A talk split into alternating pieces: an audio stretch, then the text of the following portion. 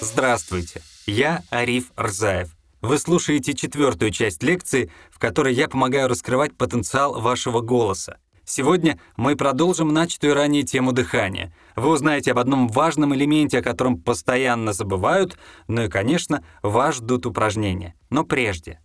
Я придерживаюсь правила «не навреди». Убежден, что работа с голосом на первом этапе точно должна идти под руководством наставника. Только человек, имеющий часы практики, сможет понять, все ли вы делаете верно. Самостоятельная работа может привести к закреплению неправильного физиологического навыка и последующим проблемам. Об этом нужно помнить, как и о том, что людям с заболеваниями дыхательной системы, голосового аппарата, а также гипертонией упражнения можно выполнять только с разрешения врача. Слову о педагогах. Как же их найти? Ищите специалиста, с профильным образованием, актер, режиссер. Супер, если этот человек повысил квалификацию на кафедрах сценической речи. В вопросах постановки дыхания вам могут помочь педагоги-вокалисты. Я за классическую академическую школу. Обратите внимание, где преподает специалист.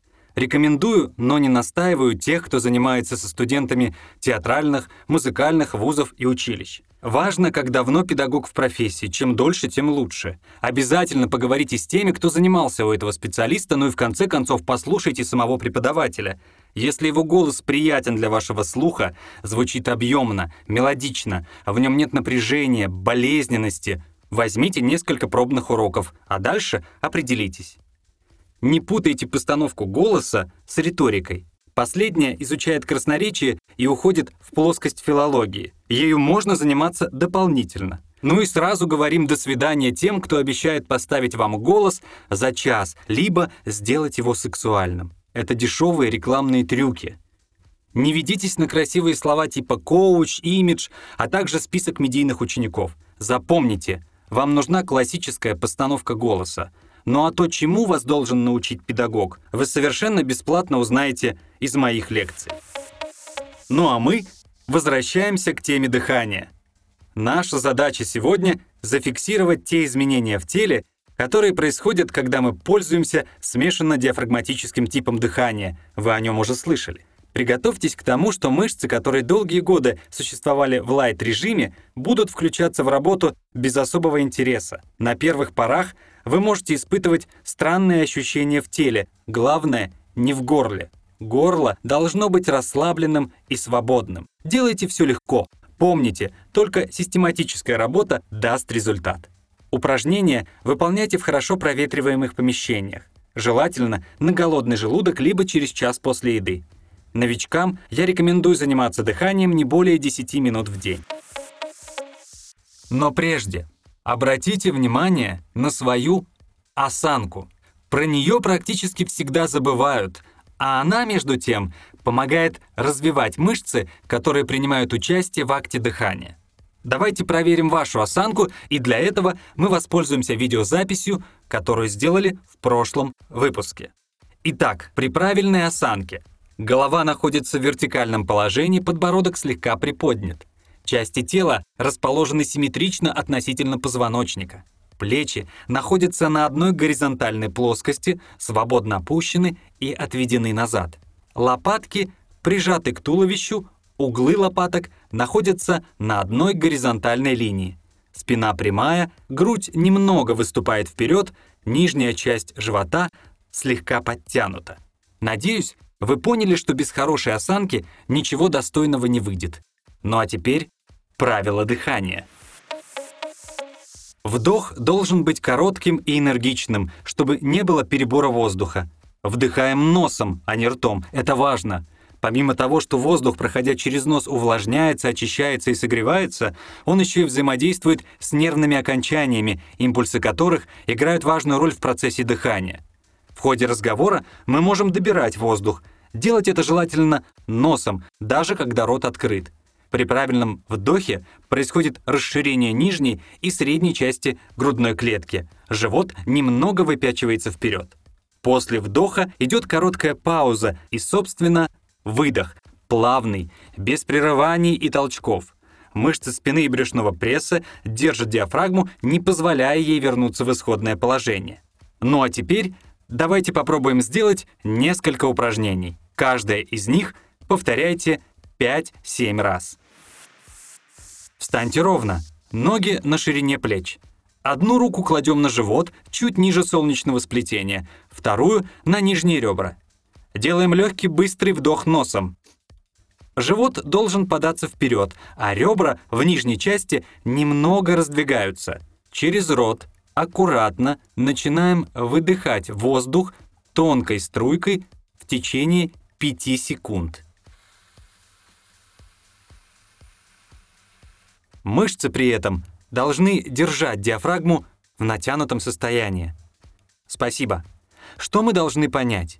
Нужно стремиться, чтобы поток воздуха был равномерным на всем протяжении отсчета и одинаковый по уровню громкости, начиная с атаки.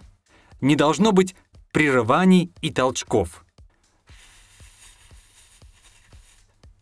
Если воздуха не хватило, лучше аккуратно остановиться, чем выдыхать из последних сил.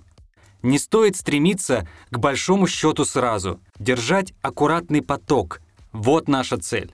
Через некоторое время, когда почувствуете легкость в выполнении этого упражнения, вы можете сочетать его с движением, то есть вы должны будете ходить по комнате, при этом сохраняя силу напора. И в качестве дополнения обязательно подключайте воображение к своей работе. Представьте, что поток выдыхаемого воздуха изо рта — это, к примеру, луч лазера. Направьте его на любой объект. Придумайте, как этот лазер меняет пространство. И вот вы уже не просто дышите, вы выполняете актерский этюд. Другое упражнение. Сидя на стуле. Ноги слегка расставлены, руки лежат на коленях, спина прямая. При вдохе ноги сильно упираются в пол, как будто для того, чтобы встать. Таз слегка приподнимается, но не отрывается от сидения. Выдох через трубочку губ со счетом до 10. Постепенно, по мере выдыхания, принимается исходное положение, мышцы расслабляются. Отдых и повторяем вновь. И еще одно упражнение. Становимся ровно. Представьте себе, что у вас замерзли руки. Сделайте глубокий вдох носом, а теперь поднесите руки к рту и отогрейте их теплым дыханием. Можете держать одну руку на животе, чтобы контролировать движение диафрагмы. Спасибо. В упражнениях на развитие дыхания часто используется техника сброса. К примеру, вы выполняли задание на счет, и воздух остался.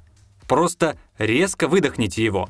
С помощью сброса также можно прокачивать мышцы дыхания. Техника проста. Вдох, пауза, Резкий сброс. Специальный пакет техник на прокачку дыхания я опубликую на своей странице ВКонтакте.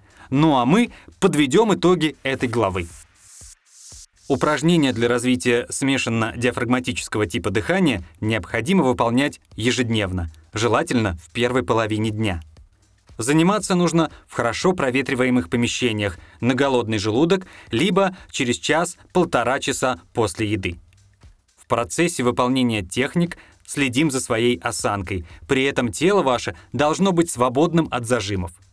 Вдох короткий, бесшумный через нос. Плечи и грудь при вдохе не поднимаются. Выдох замедленный, плавный, без прерываний и толчков. Поток воздуха контролируем за счет работы мышц, участвующих в акте дыхания. Не перебирайте воздух во время вдоха. Организм сам знает, какой объем ему нужен. После каждого подхода дайте себе несколько секунд на расслабление и продолжайте вновь. Любое напряжение в горле – показатель того, что вы неправильно делаете упражнение. Если в процессе занятий у вас возникло головокружение или тошнота, просто дайте себе отдохнуть. Все упражнения в данном курсе даются в ознакомительных целях. Настоятельно рекомендую на первом этапе поработать с педагогом по голосу и речи очно.